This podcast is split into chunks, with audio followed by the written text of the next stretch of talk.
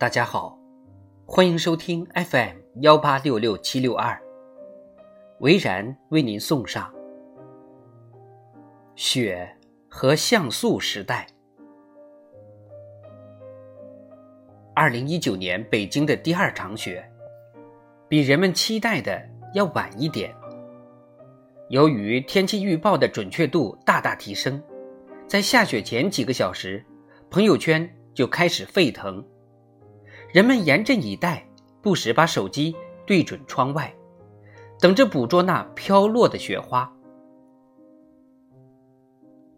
这不是大家第一次拍雪，但就等待拍摄的人数和焦急程度看，仍然称得上是一个标志性事件。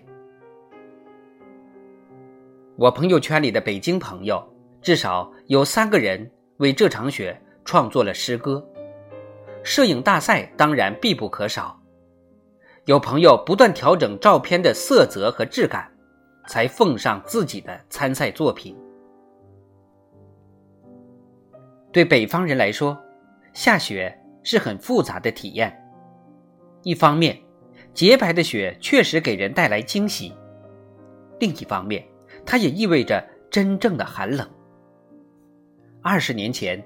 很多父母还在为孩子在雪天穿什么靴子发愁。棉靴最保暖，但是容易湿透。北方家庭都有把湿透的棉靴和棉袜放在暖气片上烤的经历，那是一种很特别的味道，给人一种奇怪的幸福感。如今的雪，至少在北京这样的大都市。变成了纯粹的审美事件，在朋友圈和微博上，没见一个人叫冷。保暖内衣加羽绒服的组合，足以对付零下十摄氏度的严寒。汽车的普及，让人们在移动的过程中也不再感到冷，寒冷的性质似乎发生了变化，它不再可怕，反而让人感到亲切起来。在这时候，雪的威慑感丧失殆尽，美就完全凸显出来了。人们不再像过去那样引用“瑞雪兆丰年”来表达自己的感情，这是时代的巨大进步，说明中国已经从农业社会真正转变为工业社会。镜头，不管是相机还是手机。就代表着工业社会的成果。人们的拍照设备越来越先进，像素越来越高，而后期美术化也得到提升。这一切都让捕捉雪花变得有可能。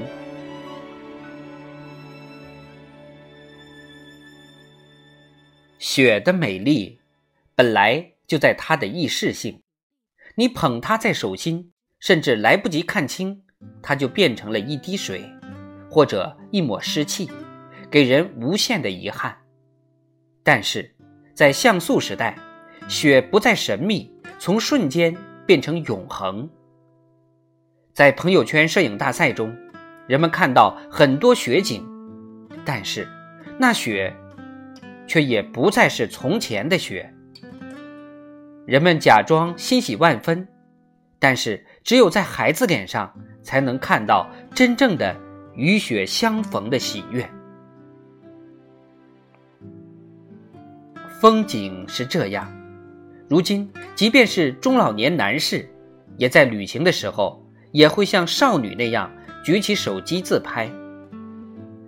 人们似乎已经不再被大自然的美震撼，而是专注于自己手机中捕捉的幻境。最新款的手机都自带美颜功能，照片比原物更美。这话不仅可以用来形容美人，也可以用来形容风景。真实的东西似乎已经远远不够。我们拍照越多，越被镜中的自己感动。我们创造出了一个更新、更完美的自己，但相随而来的却是。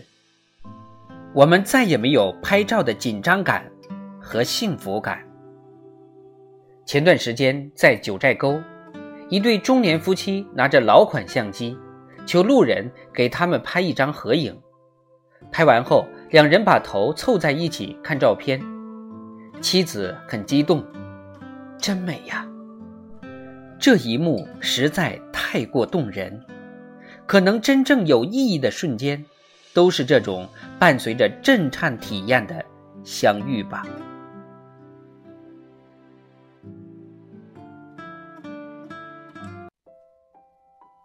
什么是像素时代？可能就是人们对真实性感到不满的时代，是普遍美颜、更多自拍，而不是找人拍照的时代。曾经。人们摄影的真谛就是如实显现，让那些追求逼真的画家陷入绝望。